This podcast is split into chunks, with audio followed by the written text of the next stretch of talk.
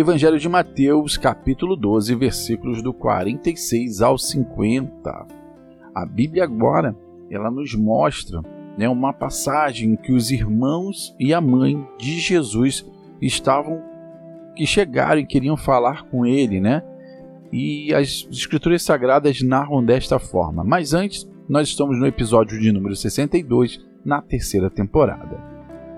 E a Bíblia fala desta forma: Falava ainda Jesus à multidão quando sua mãe e seus irmãos chegaram do lado de fora, querendo falar com ele. Alguém lhe disse: Tua mãe e teus irmãos estão lá fora e querem falar contigo. E Jesus respondeu: Quem é minha mãe e quem são meus irmãos? E estendendo a mão para os discípulos, disse: Aqui estão minha mãe e meus irmãos. Pois quem faz a vontade de meu Pai, que está nos céus, este é meu irmão, minha irmã e minha mãe. Bem, aqui Jesus ele está falando aqui sobre algo tá bem profundo. Nós precisamos é, entender que a Bíblia ela é escrita, né? Exatamente esse livro aqui de Mateus ele está sendo escrito para escrito para falar para os judeus de que Jesus era o Cristo, ou seja, era um, um Messias, né? Novamente, Messias é da linguagem hebraica, traduzindo para o português nosso, ungido, da mesma forma como Cristo no grego. Então, Cristo e Messias é a mesma coisa, ou seja, é a palavra ungido. E ele precisava, ele, o Mateus aqui ele quer mostrar para os judeus que esse livro foi escrito especificamente para os judeus para mostrar que ele era ungido. E Jesus aqui ele precisa mostrar para os judeus isso rompendo, óbvio, uma cultura judaica, porque o que é a cultura judaica? Você só pode participar ou ser da religião judaica quem tem sangue, parentesco, nação, né? E aqui Jesus ele fala que não é bem por aí, que não é pela uma relação de sangue que ele vai determinar uma filiação religiosa ou que Deus vai chamar de seus filhos. Então ele fala que, é, que, que, a, que a mãe dele, que os irmãos, que a irmã estavam ali, são os que fazem a vontade do Pai. E aí, isso também gera uma confusão de um bonde, porque muita gente aí acaba falando que Jesus não tinha um bom relacionamento com seus irmãos e com sua mãe. Cara, isso não tem nada a ver. E até porque a Bíblia não narra nada disso. E a pessoa acaba pegando o bonde, né? Já passado, já sem entender nada e acaba falando um monte de coisa. E aí a gente acaba vendendo um monte de coisa, um monte de informação. E o pior, essa informação dissemina e acaba criando várias raízes sem fundamentos.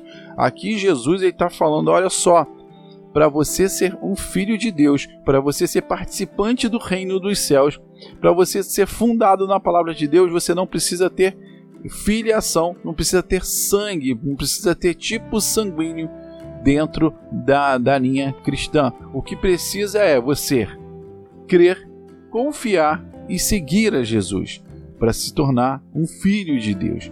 É o que Jesus estava falando. Olha, para todo aquele, né? Porque assim, para pois quem faz a vontade do meu Pai que está nos céus, este é meu irmão e minha irmã e minha mãe. E aí, muito mais falando de Maria, né? Maria foi aquela que com envi que em virgindade aceitou, deu sim, né, para Deus, para que o seu filho, né, pudesse nascer. Então ela nasceu virgem, ela enfrentou o mundo por causa disso. Então ela também faz parte da, do, do, do universo cristão. Então essa história que vendem por aí, talvez já tenha chegado a você ou não, mas se chegar você já está ciente, não existia ali uma boa, uma, dizer, uma falta de uma boa relação com seus irmãos e com a sua mãe. O que Jesus estava querendo dizer é: cara, quer fazer parte da família? Creia em mim, me siga, ouça minhas palavras, porque se nós pegarmos e entendermos o que foi dito no nosso podcast anterior, aonde os fariseus e os mestres da lei, eles pediam para que Jesus mandasse um sinal, e ele falava que esse sinal, né, o único sinal que ele ia mandar foi o de Jonas, que ele estava já falando do futuro, que ele iria ficar três dias e três noites no coração da terra, e como Jonas esteve três dias e três noites né, no interior, no ventre de um grande peixe. E depois ele, ele começa a falar que o povo de Nínive é, se converteu através de um profeta. Ele fala que a rainha do sul, que é a rainha de Sabá, né, ela se, ela se converteu, ou seja, mudou tua mente através da sabedoria de Salomão e porque eles estavam de frente de algo muito maior, ou seja, filho de Deus, ele era o, o escolhido, o ungido e eles ainda não acreditavam. Então é mediante a isso que ele queria falar: olha, creiam, sigam, confiem, porque o reino, o reino dos céus está próximo, já estou aqui perante a vocês. E para vocês se tornarem afiliados, não precisam ter tipo sanguíneo, pelo contrário, é somente crer, confiar e seguir. Bem, meus irmãos, como todo final de podcast, eu desejo que vocês tenham um dia abençoado, que vocês possam ser prósperos, família abençoada, conta financeira controlada, saúde plena e que vocês possam participar de uma corrente do bem maravilhosa que completa a sua prosperidade, é você ser bênção na vida de alguém. Se você caiu de paraquedas nesse podcast, que é o primeiro que você escuta, saiba que nós estamos é, trazendo, né, desmistificando a, a, a Bíblia, desmistificando exatamente, trazendo um pano de fundo, mostrando como era a época, mostrando aonde Jesus esteve e o porquê que Jesus falou determinadas coisas, por que, que algumas coisas aconteceram e outras não. Vai lá, escute o podcast lá desde o início, que você vai entender e vai ficar por dentro de muita coisa.